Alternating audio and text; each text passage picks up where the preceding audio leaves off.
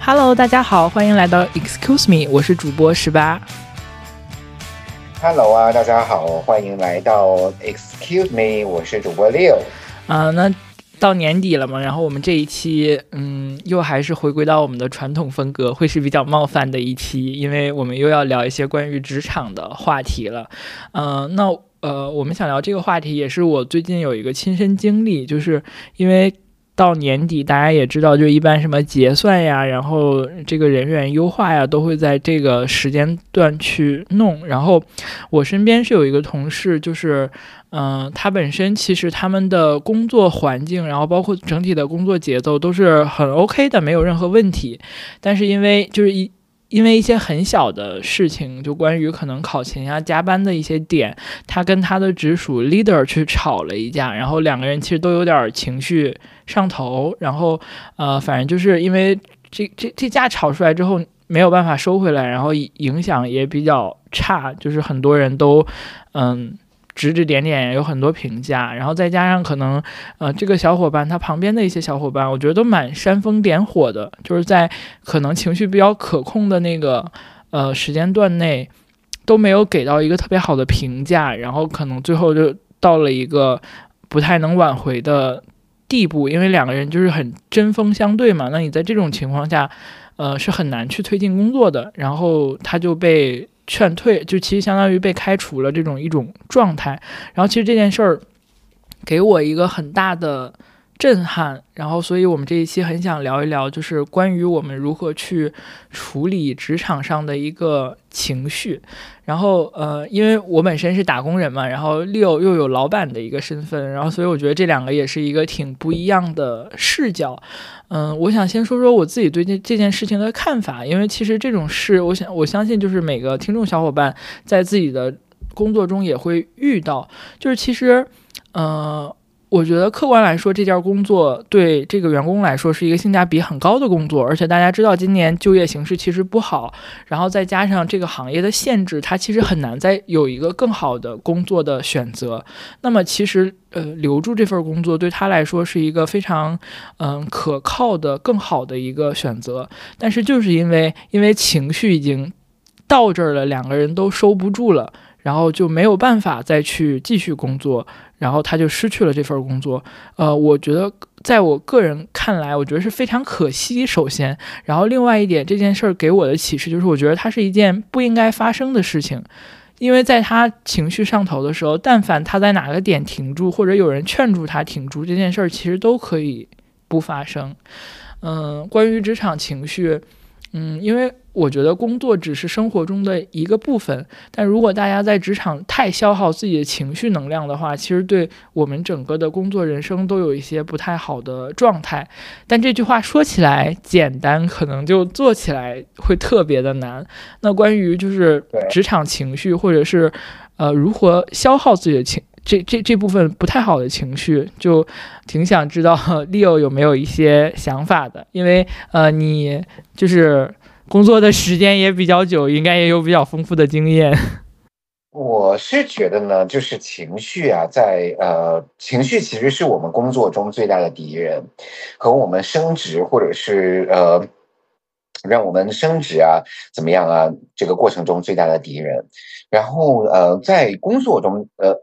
就是我一直觉得，就是一个合格的员工或者是合格的职业经理人呢，是要很好的去管理自己的情绪的，而不是让自己的情绪肆意外露的。呃，就是其实其实就是老说这种人不真实嘛，然后就是说你没有情绪表达的话，你不是一个特别真实的人。但是呢，你在工作中或者在社会中，你又有什么时候是可以真正做到真实的？所以我就觉得情绪啊，一定要是要很好的掩饰和很好的掩盖的，在职，特别是在职场里面中，就刚才十八提到，就是说这个这个这个这个同事后来被这个裁员、被裁掉，或者是被开除掉，然后我我觉得，那你这个我不觉得有任何的这个可惜的点，然后就是因为你自己没有做好，自己没有很好的管理自己的情绪，呃。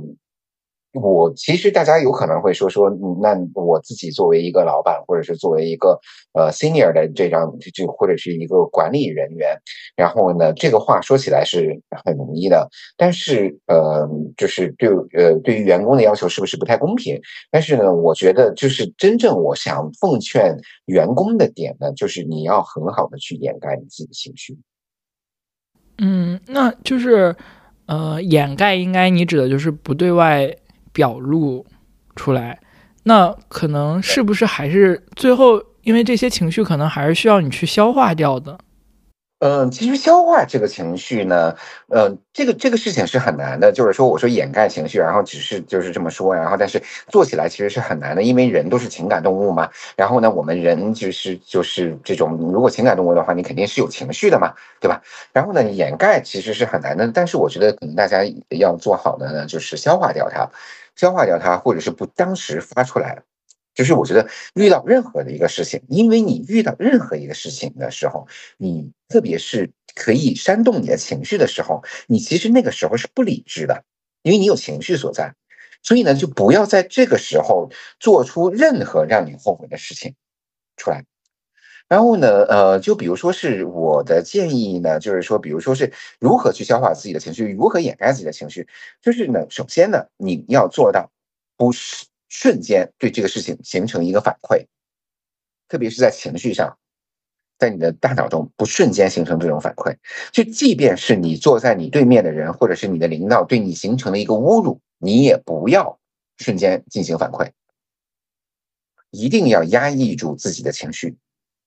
然后呢，这我我自身的感觉就是说呢，如果我压抑我自己的情绪，可能压个两三个小时、三四个小时之后呢，我再回头想想呢，可能就跟当时的想法是不一样的了。这个其实是对我们的这个职业啊、职场啊，在职场里边生存呢，其实是很重要的一件事情。那我其实是如何去去压抑我自己的情绪呢？然后就是我其实我觉得我自己有一个妙招呢，就是我在这个事情上面。我产生了一个很负面，或者是心理很大的这样的一个起伏的这样的一个情绪，那我就会当时怎么办呢？我就把这个事情放在一边，我不做了，因为这个事情做下去没有好结果的，也不会你不会做的很开心。如果你做的不会很开心的话，这个事情做下去是没有好结果的，那我就不做了。当时我就不做了，我就把这个事情放在旁边，我去找一件要完成的工作呢。这个工作我就是可以我自己就是。集中精力，然后就非常非常集中精力的去完成我的另外一项工作，然后呢，就忘掉之前的事情，忘掉忘掉这个令我情绪崩溃或者令我情绪大崩的这种这种事情。那我两三个小时回来之后呢，我可能对于这件事情的情绪已经已经是怎么样了？已经是平复掉了。嗯，想法可能也不一样。对我，我觉得这是挺重要的一点，就是大家在那个情绪上头的时候，不要做出瞬间和及时的反应，因为这个时候通常就是我们采取的一些 action 都是比较嗯呃不理智的，然后就是通常会让你后悔的。那可能过了这个时间段，就是大家都冷静下来之后，会有一个更好的解决方案。那我觉得这一点真的是挺重要的。呃，希望大家在情绪上头的时候，可以稍微理智的拉一拉自己，然后有一个两三个小时这样的一个情绪沉淀，其实还是比较重要的。然后，另外，其实刚才接 Leo 说的这点，我觉得很重要的就是，呃，有的时候情绪上头的时候，大家往往采用的一些呃这种行动，它都对解决这件事情没有更好的一个促进作用，反而会让还会让它变得糟糕。那这个时候。我觉得要有意识的控制一下，就是你可以在脑子里有一个按钮，然后你把这个按钮按下去之后，就让自己，呃，像刚才 Leo 说的，要么转移注意力，要么就是稍微有一个时间上的平复，而不要就是把情绪其实完整的发挥出来，可能在职场中，尤其是在我们现在的这种工作环境中，是一个挺愚蠢的行为的。对，我是就是很同意。嗯，其实呢，我一直在说，其实如果人啊，因为现在的人呢，你说他聪明程度呢，和这个呃聪明程聪明的程度和这个呃智商，其实大家差不了太远。就是有有一些智商很高的人，但是呢，我觉得智商很高的人也不会出现在我周围，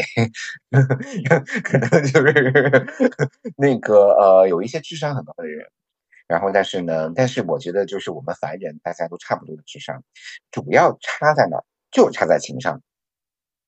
情商里面，你成功与否的一个很关键的因素是什么呢？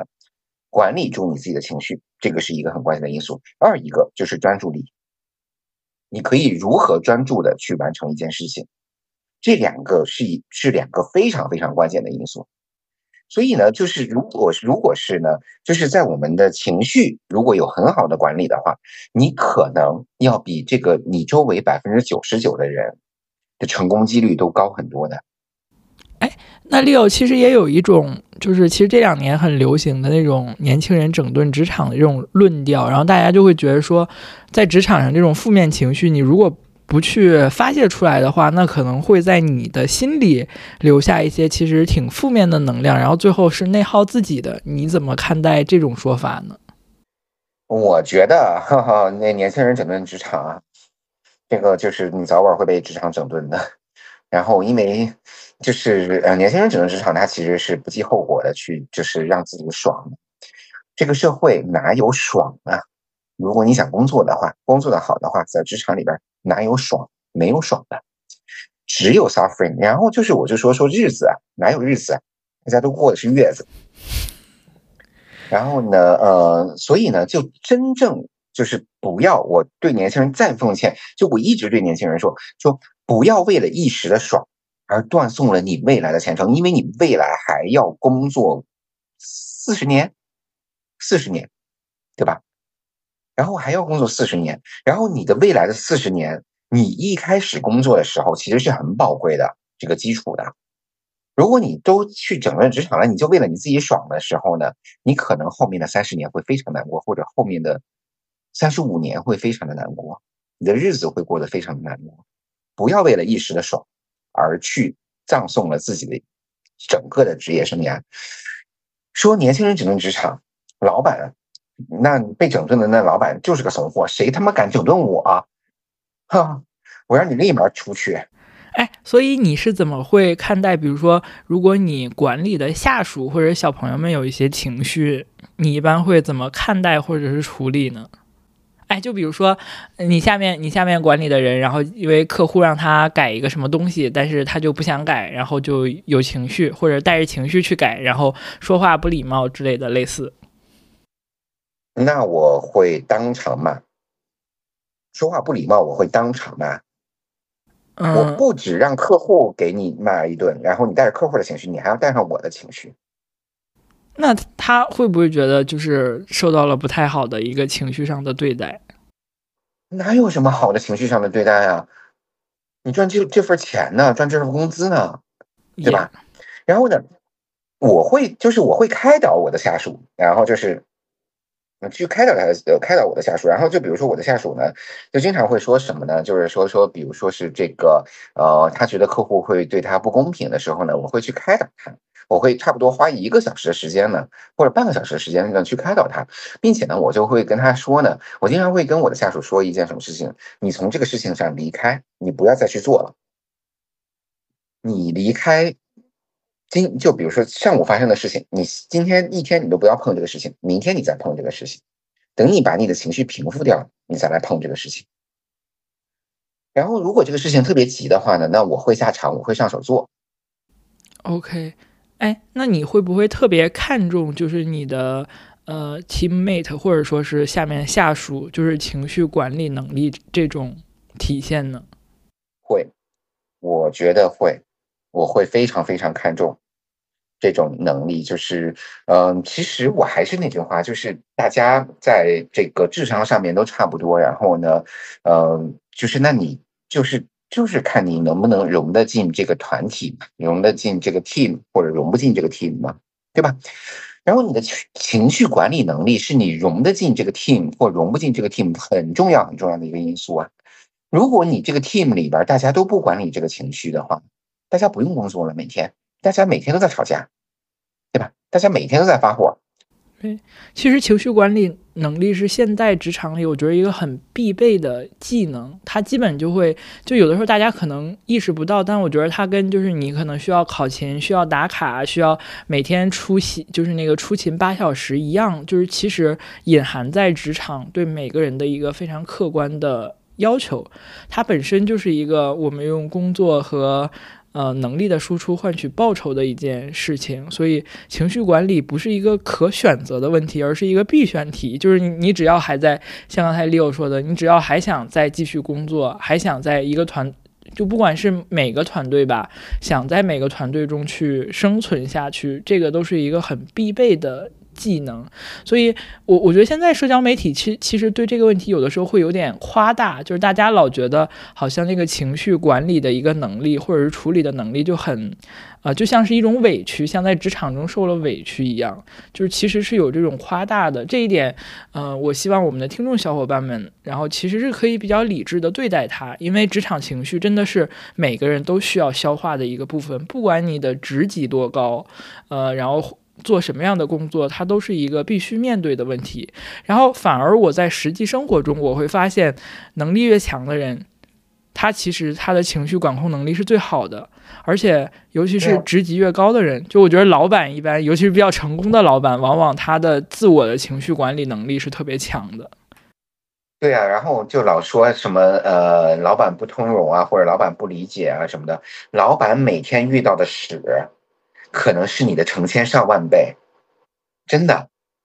然后，哎，其实我可以介绍一个这个呃一个一个剧啊，然后就是美剧，我觉得就是它里边真正的就是表现出了这种你是不是管理你的情绪，你是不是为了一时爽的这种这种事情。然后就是那个呃新闻直播呃早间新闻早间新闻叫 The Morning Show。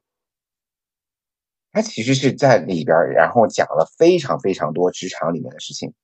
我觉得非常的好，就不是不是是一个美剧，在那个 Apple TV 上面播的，是那个 Jennifer Aniston，就是那个 Rachel，呃，那个 Friend 里面的 Rachel 主演的一个美剧，我觉得拍的非常非常的好。然后呃，再就是呢，其实我们在职场里面。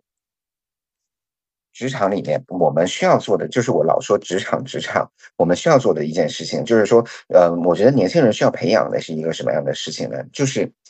他可以排开外面所有的干扰，来做一个最优解。如果你能做到这个地步，那你就是这个职场里面非常非常成功的一个人，你会升迁，你会升的非常的快，你做生意都会非常的成功，对吧？不要夹杂各种各样的。个人情绪，情绪在你的这个对于这个事件的判断，对于在于职场里面遇到事情的判断，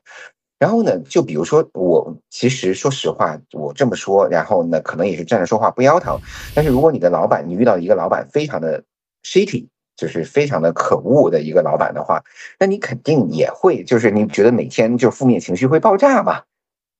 然后呢，遇到这种老板呢，大家赶紧走。这个其实是一个要有一个综合的判断的，确实是有那种人。然后我也跟我朋友了解过，就是，呃，也有一些朋友会说到，就是确实会有一些，我觉得尤其是中层这个问题会比较严重，就他上面的领导可能就是会对对上是比较。呃，严谨的那种状态，但是他对下会疯狂输出负面情绪跟能量，就这种一般是性格问题，也很难彼此改变。那这种情况就是大家如果呃，当然有那种就是承受能力特别强的还可以，但一般正常人，我觉得普通人的话，确实还是早走为妙。对啊，大家都在说说，你看华尔街什么的，然后呃，在华尔街什么赚钱多，然后怎么样？华尔街里边每一个人都是一个混蛋。真的，就每个人都是混蛋。只要成功的人，你的老板人高们有几个是正常人？高们里边很多人都是混蛋。对冲基金里面所基本上所有的人都是混蛋，因为他不是混蛋的话，他做不到这个地步。他不是混蛋的时候，他赚不了这么多钱，对吧？那你想赚这份钱，那你就要跟着这个混蛋在底下，你就要做混蛋。就是这这个事情，我我想的太负面，也有可能就是，呃，可能我的经验也让我太负面。就是说，你永远都会活成一个你自己很讨厌的样子，因为你自己很讨厌的样子，其实你讨厌的那个样子是你自己欠缺的东西。那有的时候这种讨厌的样子里是蕴含很不对的因素呢？哎，因为这个也就是我们之前有说起的，就是我跟我朋友聊天，因为他的领导是一个负面输出情绪能力很强的人，就会疯狂的。呃，各种正常的、不正常的一个情绪输出，而且我觉得它的频率到了一个不太正常的这种阶段。因为比如说，你可能一一个一个一个月输出一次负面情绪，大家还能忍，但你天天输出，我觉得这频率就很不正常。然后，所以我会提醒自己说，我自己不要变成这样的人，因为我讨厌这样的状态。嗯，我觉得。在职场里面，没有绝对的对，也没有绝对的错。嗯，哦，除了道德上的错，然后呢，那个没有绝对的对和没有绝对的错。然后呢，嗯，他就比如说你朋友的领导，然后他会不停的去输出这种负面的情绪，让你底下的人会非常的难过。但是你想没想过，就是，嗯，在这种领导下面，你工作个一两年，我操，那你就是金刚。会特别锻炼忍忍耐能力，所以这个就是把它看成是一个怎么样呢？职场里面的一个锻炼吧，或者是上天给你带来的一种磨练吧。嗯，OK。还有呢，就是我就我就老说，就包括那个呃，我对你老公也老说，不要不要表达自己，不要不要在任何人的面前不要展现你真实的情绪。永远都是笑呵呵的。你再恨这个人，你再讨厌这个人，也永远都要笑呵呵的。哎，我觉得这个挺难做到的，真的很对一个人要求很难。就是锻炼成这个样子吧。哎，你能你你能做到这一点的时候，会觉得痛苦吗？或者说是委屈之类的吗？然后以及会觉得就是自己有一些负能量吗？因为你可能就真的很讨厌这个人，但是你就必须嗯是一个比较好的状态。嗯，委屈着委屈着，可能就免疫了，就不觉得委屈了。是不是想哭？非常心酸，为打工人掬了一把辛酸泪。哎，确实，我我我现在会觉得，因为，呃，可能很多人会把职场想得很理想化。然后也觉得工作是应该是个特别自我实现的过程，当然我不否认这一点，但是我很认同刚才你说的那个，就是其实，就职场它更多的是一个升级打怪的过程，更多的我们是为了获得，嗯，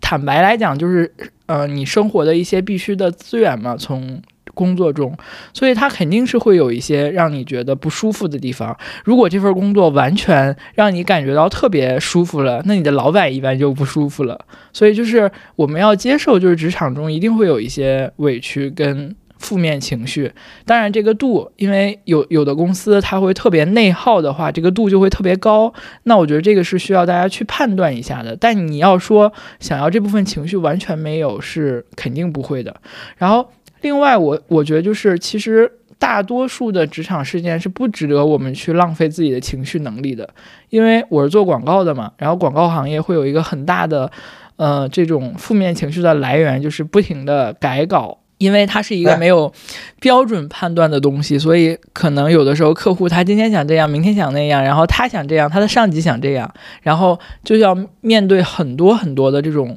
改稿。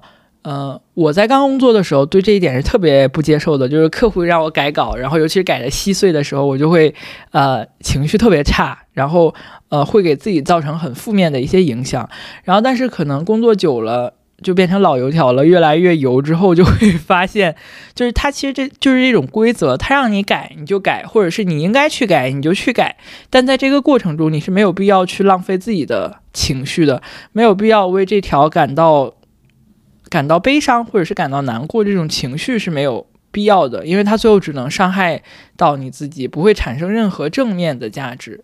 但在呃，相对应的是，就是你在工作上有一些受到肯定的时刻，你是可以把这些正面的情绪价值去释放出来的。但负面的，其实，在工作的流程中，我觉得并不是特别的必要。但我觉得我现在还没有修炼到 Leo 的那个级别，就是对待特别讨厌的人，仍然可以有一个比较好的状态。因为这个也是，就是我的老板会经常提醒我的，我会挺容易把情绪放在脸上的，然后。其实有的时候就会很容易让大家对你判断，就是你是一个对事儿、对人不对事儿的这种状态，因为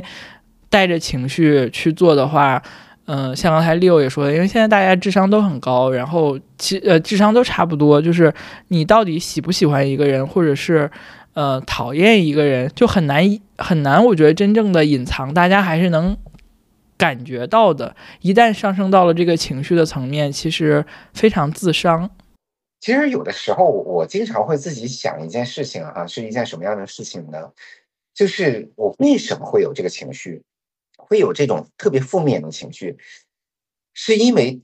就是它其实的根源就是说，你可能你的付出和你的回报和你的这个别人对你的反馈不成正比嘛，就 is no match，对吧？然后就是呃，那就会导致了这种负面情绪的出现。然后呢，呃，我是老觉得呢，就是我们的这种付出啊，其实被社会毒打了很多次之后呢，就觉得。可能你付出那个百分之一百二十，你能拿到百分之六十的回报就不错了，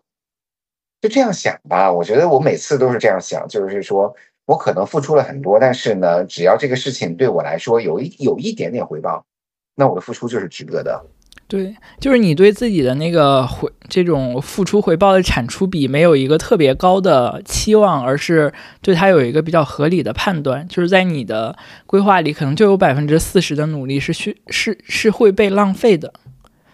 对对对对对对对对，你就是我觉得每个人的努力都是会被浪费的。对，我觉得这点挺重要的，就是你不能要求你所有的努力都在职场上得到一个回报，这是不现实的。对，然后并且呢，每一件事件的走向，每一个事情的走向，都不是按照我们自身的意志走的，因为我们在社会过程中，就是有想法的人太多了，你是这样想的，别人可能是那样想的，所以呢，就是想法不一样的，就会导致了这个事件、这个事情呢，它的走向是有很多个可能性的，然后不可能每一件事情走的走向都是按照你的意思来的，都是按照我们自身的意愿来的。然后在这种情况下，那我们就是要做好受挫的准备，我们就是要做好被人骂的准备啊。明白，就是受挫其实是职场中的一个常态。然后大家对于情绪能力的消耗，我觉得也是对这种预期的一种合理的反馈。就是不要把这个比例想得太想得太高，然后有一些不切实际的期望，就是在。职场这件事儿，大家还是要有一个特别合理跟现实的评估。我觉得这样你会自己就是做的比较愉快，然后也比较放松，然后可能他的那个呃回报的稍微多了一点，你就会有一个比较正向的回馈。哎，我觉得这个心理预期值真的是。比较重要的，因为你说你是百分之六十，那你可能因为一些呃各种各样的原因，你能做到百分之七十，你就觉得是一个很好的状态了。但是可能我觉得现在很多有很多小朋友，尤其是刚初入职场比较稚嫩的这个状态，他的期望值可能是百分之九十五。那首先他是一般都达不到的，然后他可能能达到百分之八十五的时候，他已经觉得非常沮丧了。反正我就是老觉得呢，就是对于我来说呢，呃，就是呃，刚出职场的小朋友们，对于这个社会啊，特别是对于我们华人社会啊，有一些不切实际的幻想。这个呃，就是呃，首先呢，你会觉得自己无所不能；其次呢，你会觉得你自己做的事情是对的。然后这两个都是错的幻想，因为你。对于其实是老板之所以成为老板，我不排除有这个草包的老板哈。老板之所以是老板，他肯定是有有有过人之处的，他肯定是有这个呃，就超越你的地方的。所以呢，你要做的是什么呢？就是说他给你的建议，多想想，多看看，和他想坚持的工作方法，多想想，多看看，然后呢？就是你自然而然呢，你的这个情绪就是想多一点，你的情绪就会少一点。嗯，其实就还是一个嗯能量比重的问题，就是大我们在职场中，我觉得职场是一个很标准化，呃，不能说是个标准化的过程，就是它还是有它自己的规矩的。然后大家不要把自己多余的能量放在情绪这里，反而像刚才 Leo 说的，我觉得就是在自己能力的精进呀，或者说是分析，呃，这件事情的本身。其实坦白来讲，就是打工的时候带着点儿脑子。嗯，对。就是就我我我我倒经常不会说这句话，但是我老板我前老板会经常说一句话，就是什么呢？脑子是个好东西。对。然后确实就是，我觉得呃，大家对于自己的职场规划，我现在非常深刻的意识到，嗯，就是你在职场中的价值还是你不可替代的。那个部分就是你如果成为一个不可替代的人的话，你的自由会很多，而不是成为一个所谓有情，就是那种会输出整顿职场情绪的人。这一点真的是，嗯，现在我感觉整体的舆论环境对这一点的带偏，其实是非常可怕的。呃，对，现在我觉得就这这个其实就是自媒体出现的问题，然后就是自媒体，然后都是爽啊，这都是爽，然后爽文爽吧。然后小红书上大家爽吧，然后那个呃微博上大家都要爽啊，就是好像把整个社会带入了一个不现实的这种我就要爽的一种状态，哪有都爽的事情啊？那你就是比如说是，嗯，职位高一点，多赚点钱，然后就就就这不爽吗？老婆孩子热炕头，这不爽吗？对吧？然后，那其实你干嘛在职场里边追求的是爽呢？职场里边没有爽啊。对，职场里边都是都是磨难。对，大家对于这件事儿，就是打工其实就是一条漫漫的苦路，但是正常来说是每个普通人必须要去走的这样的一条路。然后你要说自己当老板，有的时候自己当老板，我感觉比打工更辛苦。对，当老板其其实比自己打工更不爽。对，哎，然后那里我有最后一个问题想问你一下，就是你觉得这种情绪的控制力，它是天生的呢，还是说是可以通过后期培养，或者说是后期大家应该怎么去培养？因为其实我有遇到一些小伙伴，就他们从职场呃刚进职场就会显得比同龄更成熟一点，就往往就是情绪的掌控力会更好很多。呃，我觉得是后天培养的，谁谁他妈生下来不哭啊？对吧？谁小时候不哭啊？谁小时候不是就是这个呃，我就要啊，我什么都要啊，对吧？然后呢，都是后天培养出来的。我其实就一直说，职场呢就是一个磨难。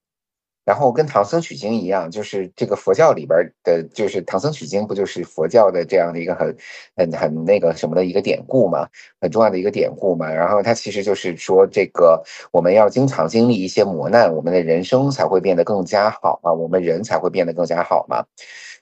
所以呢，磨难是一个让我们不停的成长的一个非常好的一个东西。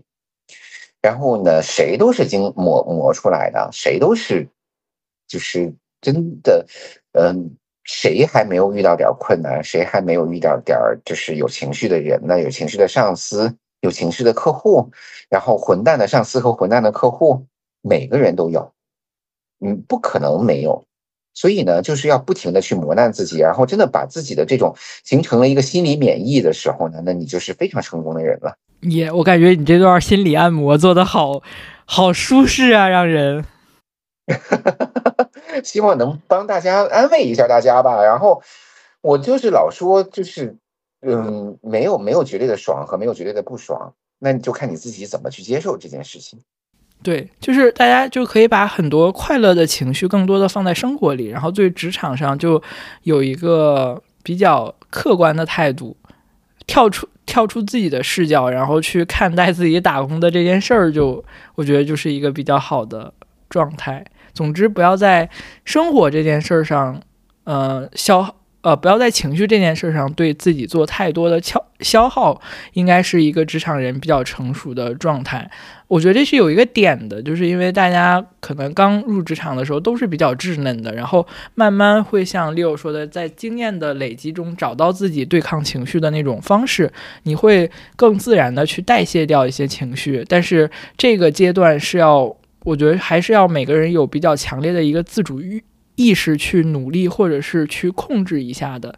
呃，职场中的情绪并非不可战胜，但是我们应该呃在这上面多做一些努力，因为这不管是对于长期的一个发展，就是你能不能呃获得更好的工作机会，有更高的一个职位，还是对自己，就是你能不能从事工作中获得快乐，然后有呃工作跟生活的 balance 都是很重要的一个方面。然后，嗯，就我自己也有很多情绪特别上头的时候，尤其是有些。呃，特别不喜欢的同事，然后觉得今天听完，嗯，Leo 这一段苦情发言之后，真的舒适了很多呢。虽然我觉得这期内容呢，我们两个录的会比较丧，但是呢，这个确实是我们的肺腑之言，确实是我们的肺腑之言。然后呢，也确实是呃，想给大家一些帮助吧。对，哎，我觉得就是打工，或者说你在职场。归根结底不是件快乐的事情，因为你要在这个过程中收获属于你自己的报酬。但是最后你有没有感到快乐？我觉得这是一个自主的情绪，是可以通过调节中的。比如说，就是你一天打班都呃上上上班都很累，但是你下班能够比较快乐，你在这个部分获得了情绪上的补偿，完全也是一个很好的状态。总之，大家还是以嗯客观的态度去打自己的工吧。就是祝愿我们所有的打工人都打工愉快，都我希望大家都是有一个就是呃，就打工过程中呢，然后呃，抛弃自己不切实际的幻想，让自己变得更加幸福。嗯，抛弃抛却。不切实际的幻想，我觉得不管是工作还是生活，然后包括呃处理关系，都是很重要的一点。还是有的时候我们还是需要去客观的看待一下这个世界的真实情况的。好的，那我们这一期就到这里啦。然后祝大家工作愉快，生活也愉快，拜拜，拜拜。